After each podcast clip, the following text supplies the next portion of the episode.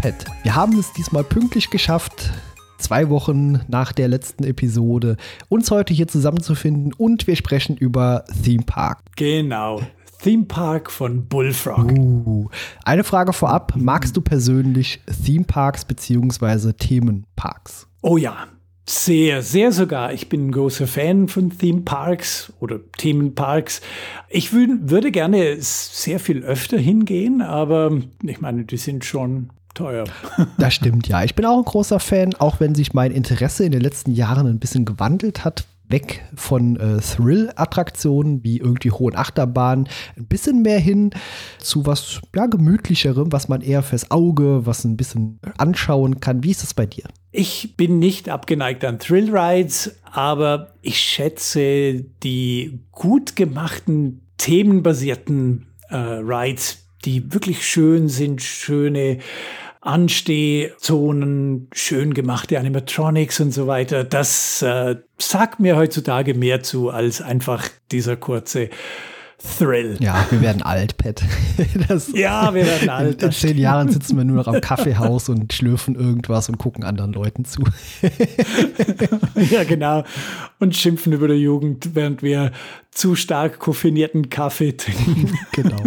Aber zum Glück äh, ist das in Theme Park alles ganz anders. Da wird viel mehr gekotzt als äh, zum Glück in der Realität.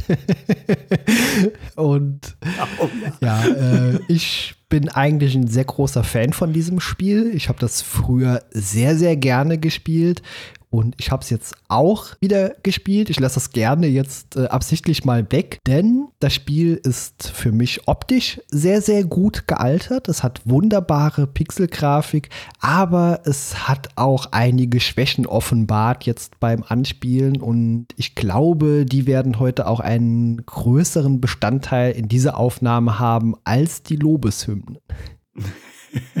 Das Spiel habe ich damals auf dem Amiga kennengelernt und ich hatte damals ich glaube, zu dieser Zeit noch, noch kein DOS-PC, sondern nur den Amiga. Der kam ganz zu einer ähnlichen Zeit. Aber der Amiga, der hatte da manchmal so ein bisschen Mühe damit. Und ich habe es seither tatsächlich nicht mehr gespielt. Ich musste es jetzt wieder kennenlernen, diesmal mit der DOS-Version. Und äh, ich habe noch ein, zwei Konsolenversionen in meiner Sammlung, die ich von irgendwelchen aufgekauften Sammlungen besitze. Und aber die können wir ein bisschen später dann darüber reden. Ja, genau. Ich habe jetzt auch die äh, GOG-Version gespielt, die ja auf der MS-DOS-Version basiert und habe auch die PlayStation 1-Variante ausprobiert, die noch ein paar Kleinigkeiten zusätzlich hat. Aber auch da können wir ja nachher noch ein paar Sätzchen drüber sagen. Pat, wie war dein Erlebnis zu Theme Park, nachdem du es jetzt so lange nicht mehr gespielt hast? Ja, ich konnte mich daran erinnern, dass das Spiel ein Tutorial hat, Deshalb bin ich frisch und vergnügt ins Spiel hineingesprungen, habe dem Spiel gesagt, ja, ich spiele es zum ersten Mal, weil ich wusste, dass dann das Tutorial kommt. Und äh, das Spiel hat auch tatsächlich ein ganz nett gemachtes Tutorial. Es ist leider so kurz und hat wirklich beinhaltet nur die offensichtlichsten Funktionen, dass man nur mit dem Spielen des Tutorials tatsächlich nirgends hinkommt. Ich war in kürzester Zeit, hat mein Park gebrannt, ist explodiert. Äh, man hat Kinder weinen gehört. Und ähm, ja, war eine Katastrophe. Musste dann erstmal die Anleitung lesen. Ja, ich hatte es noch sehr gut in Erinnerung. Ich habe es zwischendurch immer mal gespielt, auch schon in Livestreams, aber das war sehr kurz. Also meistens so ein halbes Stündchen, bis ich dann das Spiel wieder gewechselt hatte. Und so im ersten halben Stündchen sind eigentlich die Erfahrungen auch eher positiv. Erst im späteren Verlauf wurde es dann so ein bisschen schräg, aber auch da äh, komme ich dann gleich noch mal genauer drauf zu sprechen. Das Spiel beginnt ja erstmal mit einem sehr nett gemachten Intro, in dem komische Dinge passieren, die man nicht so richtig versteht. Also erst sitzen so ein paar, so eine Familie im Wohnzimmer und der Junge sagt ihm, wäre langweilig und dann schauen die sich gerade eine TV-Sendung an, scheinbar über Freizeitparks und dort ist eine Art Zauberer, Magier. Er sieht auch so ein bisschen aus wie der Inhaber von so einer Manege oder so. Also Auf jeden Fall klopft er an äh, das Innere der Mattscheibe und sagt, Moment, die ist wirklich langweilig, beamt sich dann quasi ins Wohnzimmer. The Listening Bank. Dad, I'm really bored. Bored? Hey, you there. Hey? Und dann passieren noch viel merkwürdigere Dinge, denn der zaubert die alle in so eine Art Wiese, die sich dann äh, schnell in so eine Art Freizeitpark verwandelt und die Eltern dort samt Kind und Hund Attraktionen genießen. Ja, der Hund ist dabei sehr wichtig. ich meine, du nennst das Intro jetzt dann nett gemacht. Und für die damalige Zeit ist es schon nett gemacht. Aber mit heutigen Augen sieht das Winter wirklich schlimm aus. Es ist auch irgendwie unheimlich. Es ist ein bisschen creepy, ja. Aber der große Vorteil ist, es sind auch eher Comic-Figuren. Das heißt, die mhm. sehen ein bisschen Bullfrog-mäßig knubbelig aus. Das heißt, es macht es nicht ganz so schlimm, als wenn man versucht hätte, real aussehende Menschen nachzubilden. Ich glaube, das wäre noch viel gruseliger gewesen. Ja, das auf jeden Fall. Also die sehen schon ganz knuffig auf ihre eigene Art aus. Ja, das Intro, das sagt ja auch nicht viel aus. Das wirkt auch wie einfach so rangeflatscht, dass man halt so einen kleinen Eindruck bekommt, was es überhaupt ist. Aber es soll natürlich andeuten, dass man aus dem tristen Alltag einfach mal ausbricht und dann in eine vollkommen bunte Welt einkehrt. Und das ist in der Regel ja so ein Freizeitparkbesuch auch. Also so gesehen ist es schon ganz nett. Ja, genau. Und es versucht ja auch die Metapher rüberzubringen, dass man als Spieler dann aus der grünen Wiese einen Freizeitpark aus dem Boden stampft. Also das ist ja schon nett gemacht. Genau, ja, das ist ganz nett gemacht.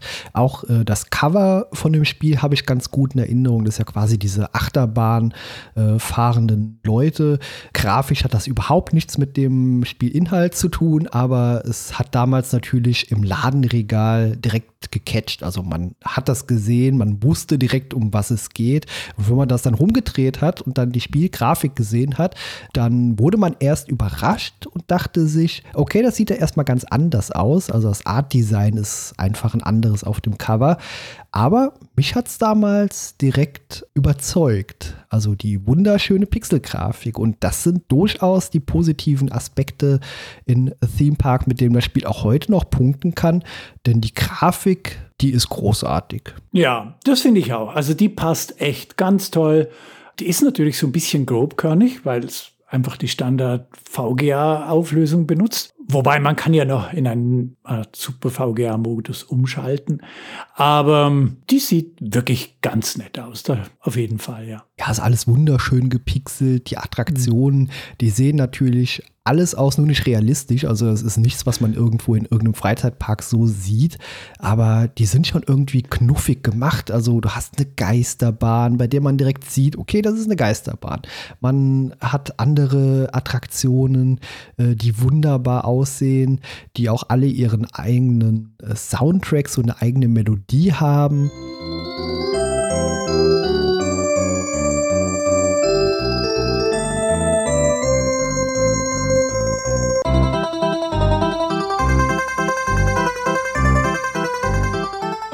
Solange man die einzeln hört, ist das auch toll. ja. ja. Guter Punkt. Ja. Und äh, ja, ich werde später auch noch Audio-Demos hier einspielen, wie das Spiel im späteren Verlauf dann wirklich klingt. Und äh, anfangs ist das sehr, sehr nett und das macht auch sehr viel Freude. Später treibt es einen aber mit seiner Vielfalt an Sounds, die eingespielt werden, auch schnell in den Wahnsinn.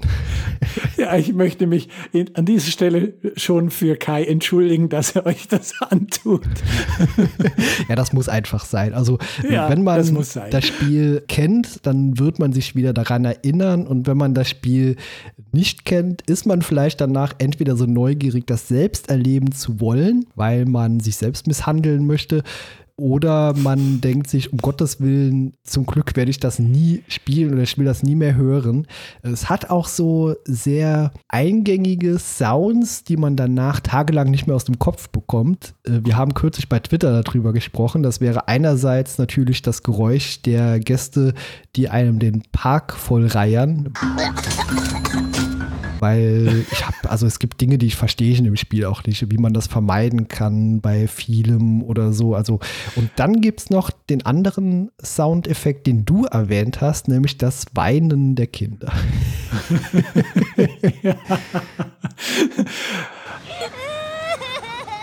Das Schöne ist, wenn der Park gut läuft, dann hört man das Weinen praktisch nie. Vom Kotzen, das bleibt nicht erspart. Hast du rausgefunden, wie man das vermeiden kann? Also ich habe sehr viel herumexperimentiert. Ich habe Attraktionen langsamer gestellt. Ich habe Attraktionen immer bestens gewartet. Aber ich glaube, die Gäste sind einfach sehr überempfindlich. Egal, was ich versucht habe, ich konnte es nie unterbinden, dass das passiert ab einem gewissen Zeitpunkt. Ja, ich habe sogar versucht, äh, den Zuckergehalt der Softdrinks runterzuschrauben und so weiter. Aber ich glaube nicht, dass es, dass man das wirklich komplett wegkriegt. Wenn das jemand von euch zuhören weiß, wie man das Kotzen vermeiden kann, wir sind dankbar für Tipps. Danke. Ja, ich weiß immerhin, wie man die Leute relativ schnell äh, zu guter Laune verhelfen kann, indem man nämlich das Feuerwerk einschaltet. Das sorgt aber auch dafür, dass das Bankkonto relativ schnell leer gesaugt wird. Also, wenn alles wirklich extrem miese Laune hat, braucht man auf der Tastatur nur die F-Taste drücken und dann wird das Feuerwerk eingeschaltet. Das ist allerdings nirgends dokumentiert, wie teuer das wirklich ist. Oder, also, ich habe zumindest nichts darüber gefunden. Also, ich weiß, dass es sehr teuer ist. Was es kostet, habe ich nicht herausfinden können. Bist du da schlauer? Nein, man sieht nur die Zahl, die kurz eingeblendet wird, wie viel Geld das man gerade verliert. Aber ich glaube, es wird wirklich nirgends genau erwähnt, wie viel dieses Feuerwerk eigentlich tatsächlich kostet. Ja. Irgendwas pro Sekunde. Ja, muss so sein. äh, früher habe ich das überhaupt nicht verstanden. Ich habe früher durch Zufall die Feuerwerkfunktion gefunden, dachte, okay, das ist einfach so ein Effekt, aber dass der einem wirklich regelrecht das Bankkonto leer saugt, das war mir damals nicht bewusst, aber als ich das gespielt habe, war ich zwölf oder so und da fehlt natürlich auch noch so ein bisschen Verständnis für so Wirtschaftszusammenhänge, also zumindest bei mir damals und äh, deswegen viele Mechanismen habe ich auch jetzt erst so beim sehr exzessiven Spielen verstanden. Wo wir gerade dabei sind, in welchem Simulationsgrad oder Schrägstrich Schwierigkeitsgrad hast du Theme Park denn gespielt? Ja, das ist ein guter Punkt, denn genau das macht Theme Park ja auch so besonders. Man kann da ziemlich schön einstellen, wie viele von diesen Simulationsaspekten man eigentlich gerne selber verwalten möchte. Also beim leichtesten Simulationsgrad, da muss man sich nicht um Lebensmittellager oder irgendwie andere Lager kümmern. Das passiert alles im Hintergrund automatisch. Und ich habe zwar jeden von den Schwierigkeitsgraden so ein bisschen ausprobiert, aber für mich ganz persönlich ich mag das Spiel tatsächlich am liebsten auf der einfachsten Stufe, wo ich mich auf meinen Park konzentrieren kann und meine Gefolgschaft sich um den ganzen anderen Kram kümmert. Wie sieht's bei dir aus? Ging mir ganz genauso. Also ich habe auch alle drei ausprobiert. Bei dem höchsten Schwierigkeitsgrad kommen da noch so Aktienkäufe, Verkäufe dazu und so Dinge, die mich auch persönlich nicht so wirklich interessieren. Und die werten das Spiel auch nicht auf. Also das sorgt auch eher dafür, dass es sehr viel stressiger wird, weil alle anderen Dinge bleiben natürlich auch erhalten. Also wie zum Beispiel Warenbestände, Dinge einkaufen, sich darum kümmern, dass neue Attraktionen oder Features erforscht werden und äh, solche Sachen. Überwiegend gespielt habe ich es auch auf dem leichtesten Grad, also auf dem einfachen. Das glaube ich, es nennt sich auch einfach, und auf dem mittleren ist es auch noch ganz gut spielbar, aber den höchsten Schwierigkeitsgrad halte ich persönlich einfach für überflüssig. Ich hatte damals einen Onkel, der hat diese Art von Spiel immer auf dem höchsten Schwierigkeitsgrad gespielt und das ziemlich erfolgreich. Und für ihn war Theme Park damals langweilig, wenn es nur um den Parkdesign ging und so weiter. Er wollte die ganzen zusätzlichen Funktionen, die das Spiel bietet, mitnehmen. Und er hatte da mit denen wirklich sehr viel Spaß, weil er hat dann hin und wieder andere Parks aufgekauft bei diesem Aktien-Nebenstrang, den man da machen kann. Und da hatte er schon recht viel Spaß damit. Es gibt auch ein paar Videosequenzen, die dann kommen, wenn man zum Beispiel wieder mal einen anderen Park bei einer Auktion gekauft hat. Aber mir persönlich, ähnlich wie dir, mir bedeutet dieser Teil des Spiels eigentlich überhaupt nichts. Und ich habe mich dann eher auf den Teil konzentriert, der mir tatsächlich ganz, ganz viel Spaß macht. Ja, das geht mir ganz genauso. Also es, man kann es eben sehr intensiv wirtschaftssimulationsmäßig spielen oder den Fokus wirklich auf diese Aufbauaspekt setzen. Und auch das macht mir am meisten Spaß. Also ja, Dinge ein, äh, also Leute einstellen, die da rumlaufen und dann noch irgendwelche ja, Gehaltsverhandlungen am Ende kommen ja auch noch dazu. Äh, oh, ja. das, das ist diese lustige Sequenz oder Screen, kann man sagen, in dem sich so zwei Leute gegenüber sitzen und dann werden sich so Hände gereicht. Die werden immer länger, so sehr lang übrigens, äh, bis man sich dann irgendwann vielleicht einigen kann oder auch nicht, bis die Zeit abgelaufen ist. Es ist zumindest nett gemacht, aber Spaß gemacht hat mir das nie. Deswegen habe ich auch immer auf dem einfachsten mhm. Schwierigkeitsgrad das am Ende belassen. Ja, die Idee ist wirklich gut irgendwie, dass man sich versucht, einander näher zu kommen und dann schlussendlich muss halt einer der beiden den Arm ein bisschen weiter ausstrecken, um da zu einem Konsens zu kommen, sonst gibt's halt keinen. Die Idee, die Metapher des, dieses Minispiels ist schon irgendwie cool, aber auch mir ganz persönlich hat das nicht Spaß gemacht. Da hätte ich dann lieber gesagt, ja, ihr kriegt einfach mehr und hätte das mit einem Klick abgetan. Ja, auf jeden Fall. Ich hatte viel mehr Spaß daran, eben diesem ganzen Wuseln zuzuschauen. Und das ist ja eine Sache, die wirklich sehr spaßig ist, also auf rein optischer Ebene. Die Audioebene kommt dann später noch dazu. Also solange man den Ton aus hat und einfach nur zuschaut, was passiert, ist das sehr toll. Da sitzt der Mechaniker, der gerade Pause macht, der macht eigentlich immer Pause, äh, wenn er nichts zu tun hat, isst sein, sein Pausenbrot, und wartet halt einfach, während die Handlanger dadurch die Gegend laufen und Dinge wegkehren. Oder was mir später passiert ist, das muss ein Bug sein, nämlich ein Parkgästen einfach irgendwo an den nördlichen Rand der Karte plötzlich alle waren und sich da links und rechts so aufgereiht hat. Äh, oh. ja, sehr merkwürdige Sache. Aber da sind wir auch schon bei einem anderen Thema, nämlich neben dem Aspekt, den ich gerade genannt habe, der wunderschönen Grafik, hat das Spiel scheinbar auch jede Menge Bugs, die nie behoben wurden. Ja, also was mir ganz häufig passiert ist, ist, äh, dass das ganze Spiel gecrashed ist. Also Drop to Doors wirklich hart. Aber es hat natürlich ein paar wirklich coole Bugs, äh, die zum Beispiel, was ich herausgefunden habe, vermutlich ist das allgemeines Wissen über das Spiel, dass diese Schießbuden, die man platzieren kann, da kann man zum Beispiel den Preis, den die Spieler bekommen, so nur ein paar Euro oder Pfund oder was auch immer die Währung ist in Theme Park, ist ein englisches Spiel, Pfund. genau, man kann das so einfach nur ein bisschen tiefer setzen, als eigentlich der Preis, als der, das Mitmachen kostet. Und dann setzt man die Gewinnchance auf 100 Prozent, dann spielen die Leute ständig, zahlen 460 Pfund, um spielen zu können und kriegen einen Preis im Wert von 400 Pfund zurück. ich habe einfach einige dieser Buden aufgestellt, da kam immer Geld rein. ja, es gibt verschiedene Tricks und äh, aber auch nervige Bugs. Also irgendwann ignorieren äh, die Gäste auch die Wege und laufen dann wild über den Rasen. Auch das hatte ich gehabt. Und vor allem ist das passiert am unteren äh, Rand äh, an der Mauer. Da kann man ja so ein Feld breit nichts bauen. Und dort mhm. sind mir irgendwann die Leute einfach wild durch die äh, Pampa gelaufen und dann zum Ausgang hin. Also auch das so ein bisschen nervig. Ja, die, die Wegfindung, die ist generell so ein bisschen schwierig bei Theme Park. Generell die Wege zu setzen, das funktioniert ganz gut, nur halten sich die Leute oft nicht an.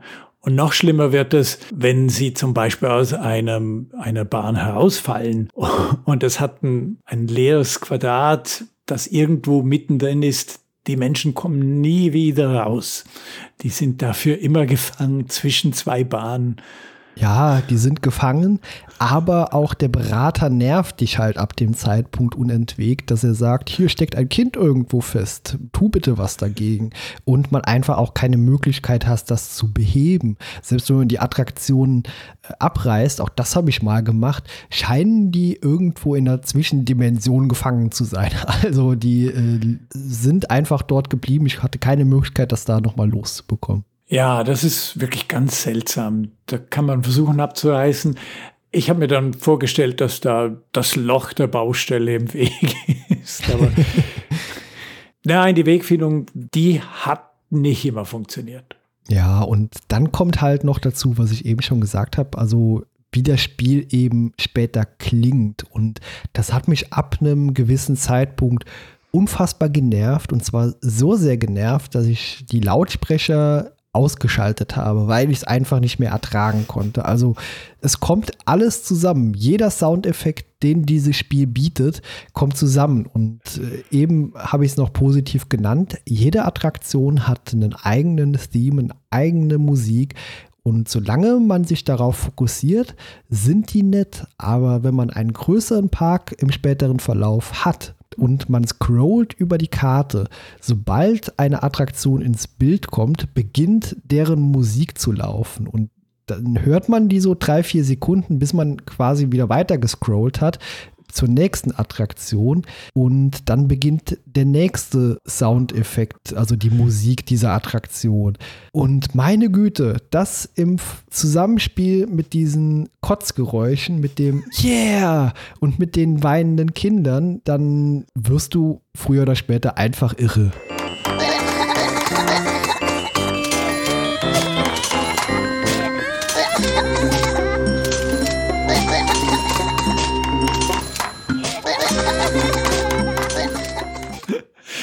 Ja, vor allem auch, weil die Loops dieser Bahn nicht besonders lang sind und die passen auch nicht ineinander. Also die werden abgebrochen, dann gibt es eine Sekunde Pause und dann wird es wieder von vorne gespielt. Und wie du schon sagst, das ist schade, denn das ist wirklich nett gemacht. Du hörst, wie die Bahn klingt, wenn du mit dem Bild in der Nähe bist. Und das wäre wirklich so nett gemacht. Aber es nervt unglaublich. das ging so weit, dass ich teilweise wirklich Kopfschmerzen bekommen habe davon. Also ich will das nicht zerreißen, das ist auf eine gewisse Art und Weise nett und ich kann dir auch nicht sagen, wie man es hätte besser lösen können, wenn man das eben so machen möchte, außer dass man es vielleicht nicht so laut abspielen lässt, die einzelnen Attraktionen. Mhm.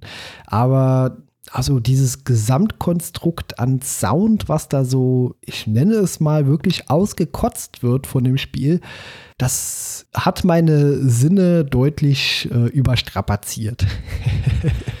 ja, eine wilde Kakaphonie. Eine Kakaphonie, keine Kakophonie. Ja. ja.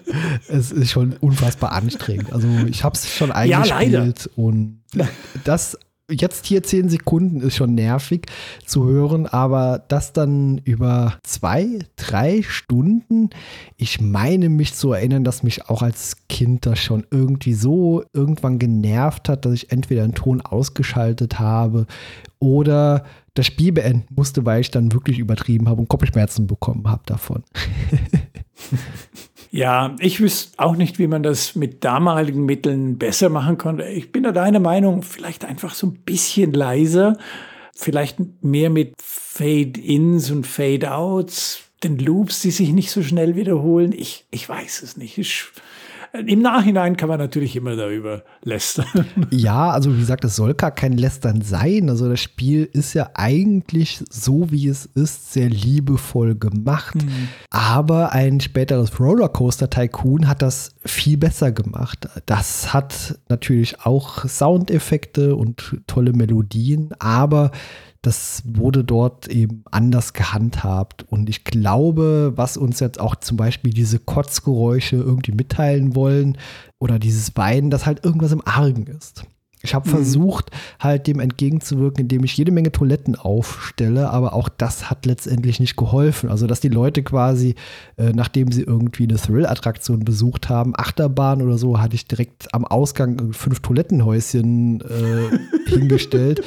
Aber ich habe einfach keine Möglichkeit gefunden, das in den Griff zu bekommen. Und das ist auch ab einem gewissen Zeitpunkt sehr frustrierend dann. Ja, allerdings, Vor allem, ähm, das ist ja eine Lösung für das Problem, die mir persönlich als jemand, der eigentlich versucht, einen möglichst schönen Park zu machen, auch dann ein bisschen einen Spaß verleidet. Also da gesehen bin ich auch froh, dass, dass deine fünf Toilettenhäuschen da keine Abhilfe gebracht haben, weil das würde ich persönlich, hm, ja, das das fände ich schade, wenn, wenn man derart mit der Game-Mechanik balancieren muss und dann das, eigentliche Park nicht mehr schön aussieht. Eine Frage an dich, Pat. Denkst du, es gibt auf der ganzen Welt einen Spieler, mindestens einen, der es geschafft hat, in einem Theme Park alle Länder Parks zu bauen? Gute Frage. Ich habe meistens beim zweiten oder dritten dann aufgehört und lieber eigentlich ein neues Spiel äh, gestartet oder dann in den Sandbox-Modus gewechselt. Ja, also auch das habe ich äh, gemacht. Ich habe es nie hinbekommen, überall in jedem Land mal einen Freizeitpark zu eröffnen. Klar, die haben dann verschiedene Schwierigkeiten, nenne ich es mal in Anführungszeichen, dass es halt mhm. in einem einen Land sind halt Dinge teurer anzuschaffen, in einem anderen äh, gibt es dann halt Unwegsamkeiten auf dem Gelände, dass da so Steine sind und man einfach nicht so gut bauen kann. Die Option, die ich am Ende gewählt habe, auch zum Anspielen, jetzt um alles zumindest mal an Attraktionen gesehen zu haben, ich habe mir mit Cheatcodes einfach alle Attraktionen im ersten Park freigeschaltet, um eben alles mal zu sehen. Ah, mhm. und also an, an Boden und so weiter und eben auch an äh, Attraktionen, was man ansonsten noch an Szenariokram so bauen kann. Äh, Szenerie meine ich natürlich nicht Szenario. Und eigentlich hat man dann alles gesehen, was, glaube ich, relevant ist für das Spiel. Ja, das ist ja eigentlich schon einiges, was die bieten. Ja, schon. Also ich glaube, Attraktionen ist ja wirklich eine enorme Vielfalt dabei, auch an äh, Lebensmittel oder so insgesamt so Shops, die man aufbauen kann. Äh, was mich immer sehr verwundert hat, ist, dass nicht direkt von Anfang an äh, richtige Getränke, Shops und irgendwie Pommes, Burger oder sowas gibt, sondern das erste, glaube ich, was man bauen kann, ist Eis mhm. und Kaffee, ich, irgendwie zumindest Souvenirstand genau. oder sowas. Aber ja, kommt ja. ja. einiges dazu noch. Eis und Kaffee, das wichtigste Zucker und Kaffee. genau. Aber ja, was natürlich sehr schade ist, dass es je nachdem, wie man das Research and Development handhabt, kann es doch ein Weilchen gehen, bis man dann wirklich Achterbahn bauen kann. Und das ist echt cool gelöst für so ein eigentlich 2D-Spiel, wie man da seine Achterbahn bauen kann. Da kann man echt schöne Sachen machen. Ja, ja, also das ist toll gemacht. Es gibt auch verschiedene Typen von Achterbahnen, also Holzachterbahnen, auch Elemente, die man dort einbauen kann. Das sieht zum Beispiel so kurzlos Wasser fahren und äh, das ist wirklich super gemacht. Klar, die Achterbahnen äh, sind physikalisch gesehen absolut äh, unplausibel. Also sie sind auch sehr kantig und eckig und äh, sehr spitz zulaufend, äh, das ist sehr simpel gelöst. Also wie man die Höhenunterschiede macht, Kurven, klar, da gibt es keine Neigungswinkel wie bei einem späteren Rollercoaster-Tycoon, aber es muss ja auch nicht sein. genau, also für die Zeit, ich meine, wir reden hier von 1994, das war schon, schon ganz, ganz nett gemacht. Obwohl ich später gar nicht mehr so viele Achterbahnen gebaut habe. Also egal, wie man die baut, ob man die klein, gemütlich, langsam, flott macht, irgendwann fangen auch die Leute an, dir quasi aus den Wägen zu fliegen und die fliegen einem dann auch ja. so immer größer gepixelt wirklich entgegen. Äh, was danach mit den Leuten passiert, keine Ahnung. Also habe hab ich jetzt nicht so ganz herausgefunden. Und es ist auf jeden Fall immer lustig zu sehen, aber man hat auch immer das Gefühl, dass man irgendwann die Kontrolle verliert über Dinge, die so passieren. Also wie gesagt, es fliegen einem ständig Leute entgegen, aber mhm. erst ab einem gewissen Zeitpunkt. Und die Attraktionen können noch so gut gewartet sein und guten Zustand. Also es gibt einfach Dinge, Zusammenhänge, die ich nicht verstehe in diesem Spiel. Und das hat am Ende mir auch den Spielspaß so ein bisschen versaut. Ja, ich frage mich, ob da einfach die Simulationsberechnung, die im Hintergrund läuft, ob die dann an, ihrem, einem gewissen Punkt einspart und zu ungenau wird oder so. Weil zu Beginn habe ich immer das Gefühl, ich habe es im Griff. Ich kann verstehen, was passiert, ich verstehe die Zusammenhänge und dann ähnlich wie du das schon erwähnt hast, irgendwann wird es einfach enorm viel. Ja, also ist sehr merkwürdig. Also du hast eine Wasserbahn, die gut gewartet und gepflegt ist, die Achterbahn und trotzdem gibt es irgendwann quasi nur noch Unfälle. Es gibt auch ein gewisser Punkt, wo quasi jeder Besucher sich am Übergeben ist im Park. Also auch das zu dieser Endgame-Soundkulisse, man hört ja auch nichts anderes mehr. Es ist einfach nur noch ein so ein Soundmatch aus Attraktionen, teilweise natürlich auch aus Attraktionen, die dann vielleicht gerade gewartet sind, wo die äh, Musik dann auf so eine gruselige Art und Weise ein bisschen verzerrt abläuft und dann äh, auch genau. diese Hot-Sounds noch dazwischen.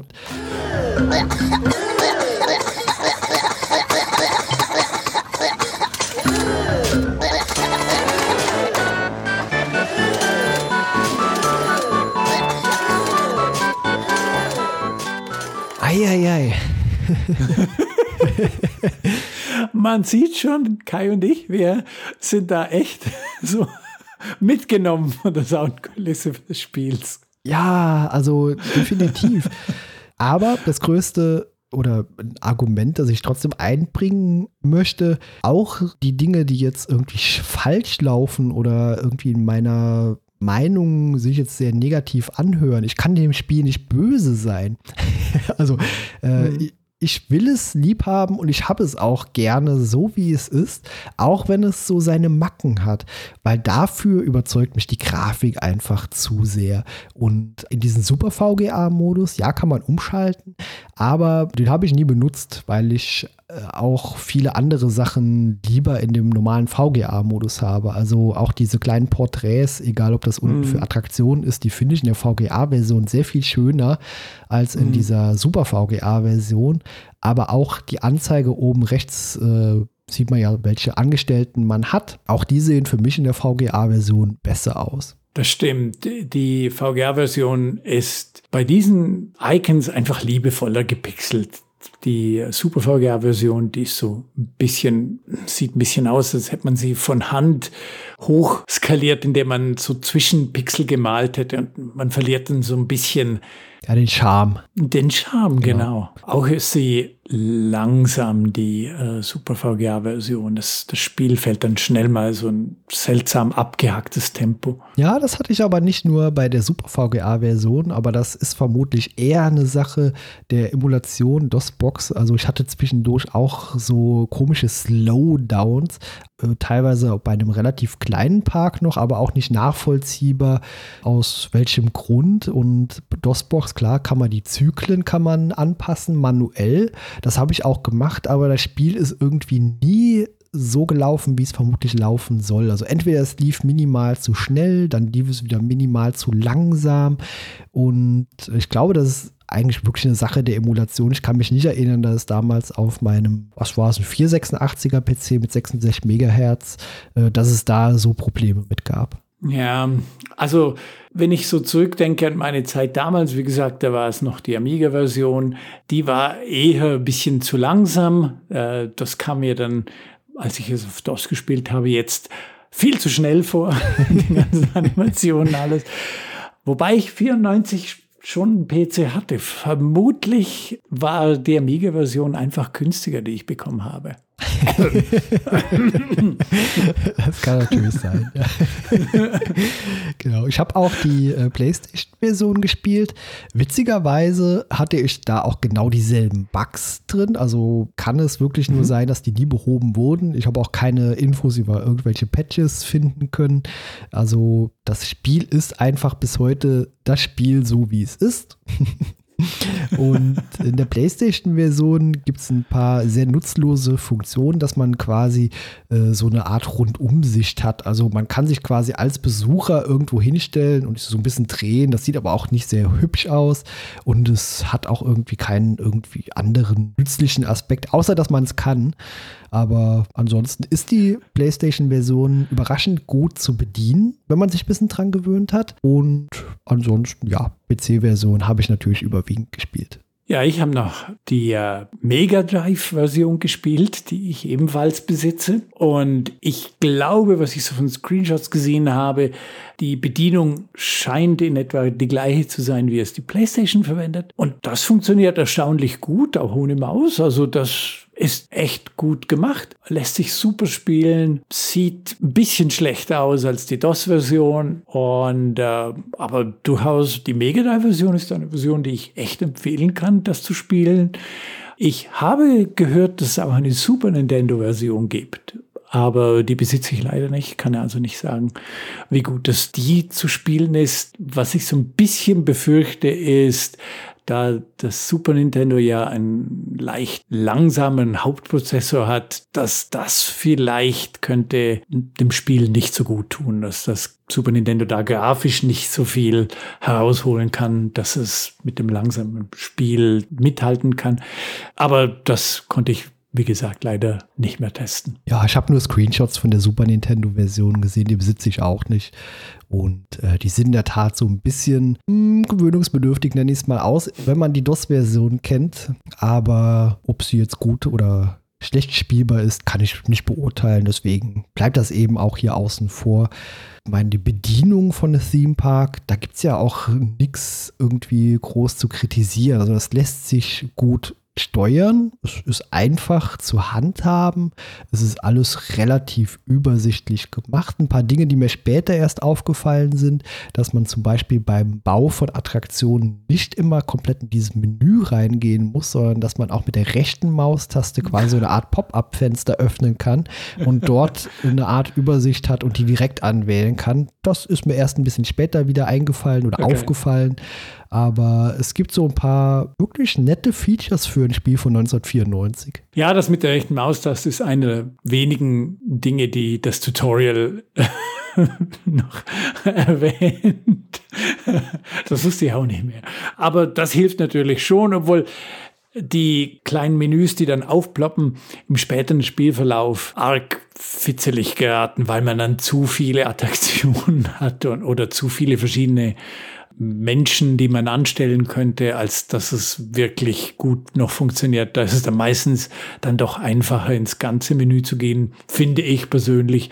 Aber ja, die Bedienung, die funktioniert eigentlich ganz gut. Vielleicht, wenn man über die Bedienung meckern kann, dann, dass es nicht immer ganz klar ist, wo jetzt welche Funktion versteckt ist. Man muss manchmal auf dieses Menü wechseln, das am oberen Bildschirmrand ist und jedes Mal, wenn ich Theme Park ähm, spiele und mir der Manager sagt, ich soll doch endlich meine Ticketpreise erhöhen, muss ich wieder überlegen, verdammt, wo setzt man diese Ticketpreise? ja, wo wir gerade bei äh, dem Berater sind, äh, auch da hatte ich irgendwie einen Bug. Der hat mir nämlich empfohlen, wie so häufig, ihre Ticketpreise sind viel zu niedrig, die könnten sie ruhig mal anheben und dann gibt er ja meistens noch eine Empfehlung aus, um wie viel etwa. Und äh, dann habe ich, okay, setze ich das einfach mal hoch für den und den Preis. Und eine Minute später war er am Meckern, dass meine Ticketpreise viel zu hoch wären und dass ich sie doch äh, bitte absenken soll. Also auch da, ja, also habe ich einfach unter dem Aspekt witzige Bugs-Fehler irgendwo eingeordnet. Aber das ist ja auch schwierig. Man weiß ja nicht, wie viel das man verlangen kann. Man hat ja auch keinen Vergleich mit den anderen Parks. Es gibt zwar jedes Jahr diese Rangliste, wo dann heißt, dieser Park ist erfolgreicher oder sicher oder wenn man ziemlich gut abschneidet, gibt es noch Bonusgeld dafür. Das ist ganz nett. Aber man sieht ja auch nie wirklich in numerischen Werten, wie es den anderen Parks geht. Ja. Das ist ja nur immer so relativ dann frage ich mich schon, Mann, ich bin jetzt auf 200 Pfund, ist das noch gerechtfertigt? Und dann meldet der Manager, hey, wir sind hier nicht bei der Wohlfahrt, mach mal die Preise höher. Ja, super. Also klar, es gibt natürlich so alte Tricks, die man äh, kennt. Man kann zum Beispiel die Pommes den Salzgehalt erhöhen und solche Sachen und äh, ja, genau. kann da so ein paar Sachen einstellen. Aber letztendlich gemacht habe ich es auch nicht, weil man hat eigentlich auch keine Finanzprobleme direkt. Also ich hatte zumindest keine direkten Finanzprobleme. Also wenn man, wenn die Leute glücklich und zufrieden sind und da habe ich für mich einen guten Mix gefunden. Es reicht nämlich auch, wenn die nicht so ganz glücklich sind, dass man das Feuerwerk für eine Minute einschaltet, danach wieder abschaltet und dann bleiben die auch eine Weile fröhlich. Und auch ansonsten die Animationen äh, sind nett. Es ist super, wenn eine der kleinen Attraktionen quasi repariert wird, wenn die qualmen. Der Mechaniker kommt, der baut erst so einen Bauzaun drumherum auf und geht da meistens so langsam dabei vor, dass die Attraktion in der Zeit kaputt geht oder explodiert. Auch das kann vorkommen. Aber dem Ganzen Gewusel so zuzuschauen, das ist schon sehr nett. Also auch wenn die, ich sag mal, Bediensteten die Straße, die Wege kehren und dabei die mhm. Hinterlassenschaften der Leute so aufkehren, konnten nicht immer identifizieren, was da liegt. Das sah immer so aus, als würden die Leute ihre Eheringe verlieren, also irgendwelche runden. Die gelben Dinge. Dinge. Ja, ja, genau. Aber oder irgendwelche Kotzflecken und äh, die Wege sehen später grauenvoll aus. Also ja. egal wie viele Leute man da eingestellt hat zum Kehren, ich glaube, das löst auch so eine Kettenreaktion aus, wenn ein so ein, ich nenne es mal jetzt ganz unverblümt, Kotzeflatschen da liegt und es läuft jemand der anderen Gäste drüber. Dann kann es sein, dass er quasi dadurch angesteckt wird, übergibt sich direkt daneben und das ist dann relativ schnell so, dass es gefühlt der ganze Weg innerhalb von kurzer Zeit äh, vollgekotzt ist. Und Ein Kotzdomino. Ja, wirklich. Also da scheint wirklich so äh, das Ganze auszulösen. Und später habe ich natürlich auch einfach die Leute, die die Wege kehren, so eingestellt, dass sie eine feste Route haben. Aber auch das hat nicht immer so richtig gut funktioniert. Denn irgendwann, auch das scheint wirklich ein Fehler im Hintergrund zu sein bei der Simulation bei der Berechnung, dass die irgendwann ihre Wege nicht mehr gefunden haben oder dass das resettet wurde und dass alle irgendwann den Wegen nicht mehr gefolgt sind. Und das hat vermutlich auch dazu geführt, dass viele Parkbesucher und meine Bediensteten irgendwo am ganz nördlichen Rand der Map, im zwar weit und breit keine Attraktion da, sich einfach da aufgereiht hatten und sich nicht mehr bewegt haben.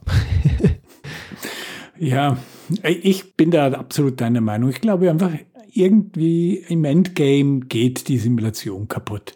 Ja. Was sehr schade ist, weil bis dahin, es macht wirklich, wirklich jede Menge Spaß, diesen Park aufzubauen.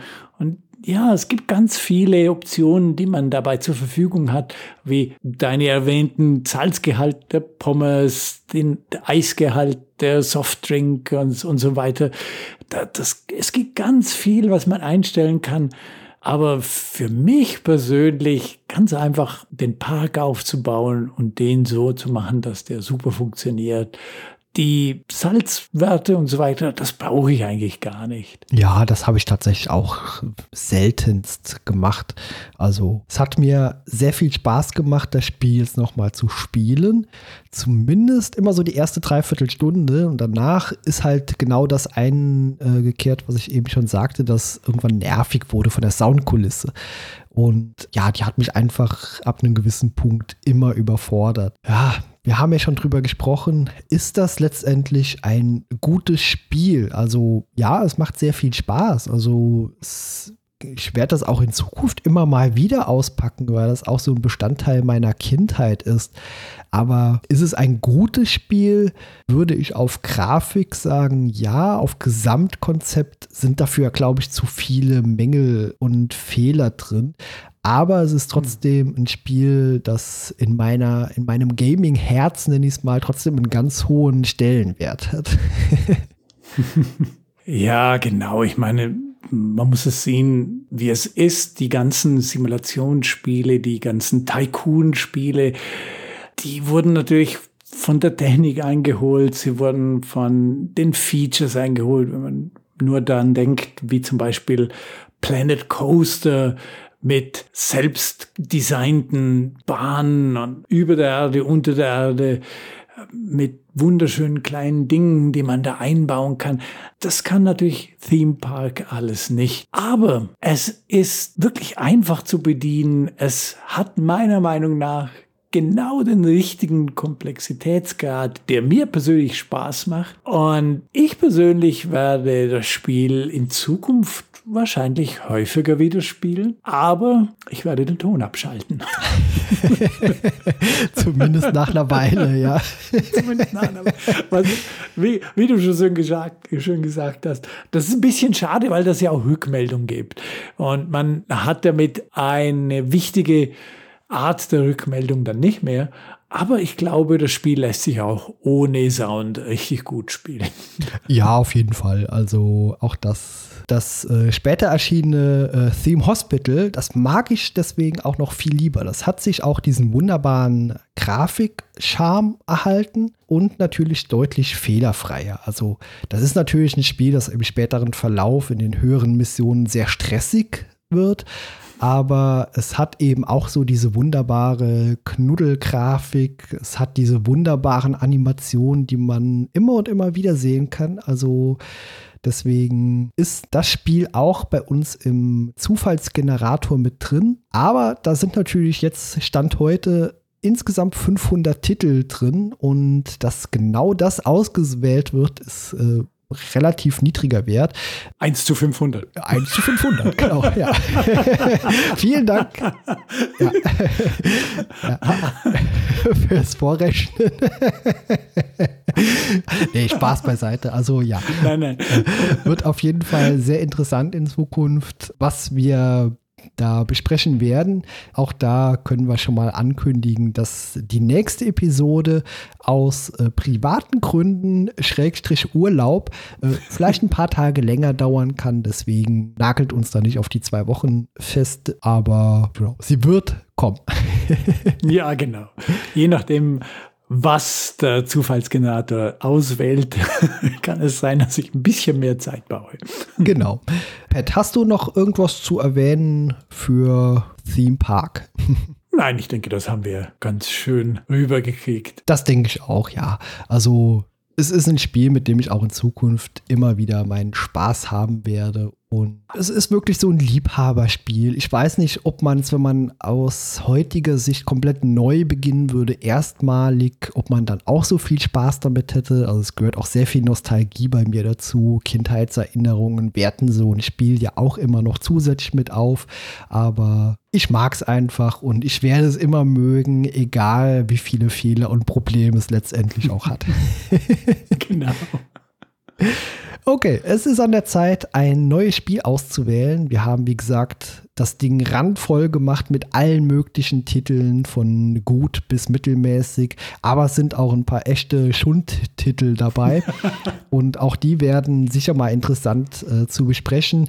Ich drücke aufs Knöpfchen und dann äh, sehen wir mal, was wir demnächst besprechen. Und das wird sein. Uh, Constructor.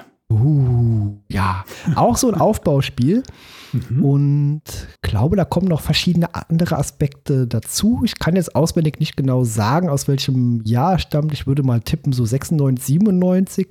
Aber das werden wir dann fürs nächste Mal wissen.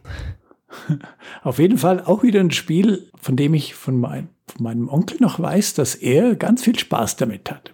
Bin ich gespannt. Und ich weiß, dass ich es früher gespielt habe und da relativ schnell gescheitert bin. Woran das liegt, kann ich gar nicht mehr sagen. Aber es wird auf jeden Fall eine Unterhaltung werden, die interessant werden könnte. Das denke ich auch.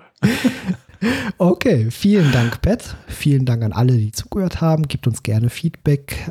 Könnt euch uns gerne kontaktieren unter den Möglichkeiten, die ihr hier in den Show Notes findet. Und dann sage ich mal vielen Dank und bis zum nächsten Mal. Tschüss. Macht's gut. Tschüss.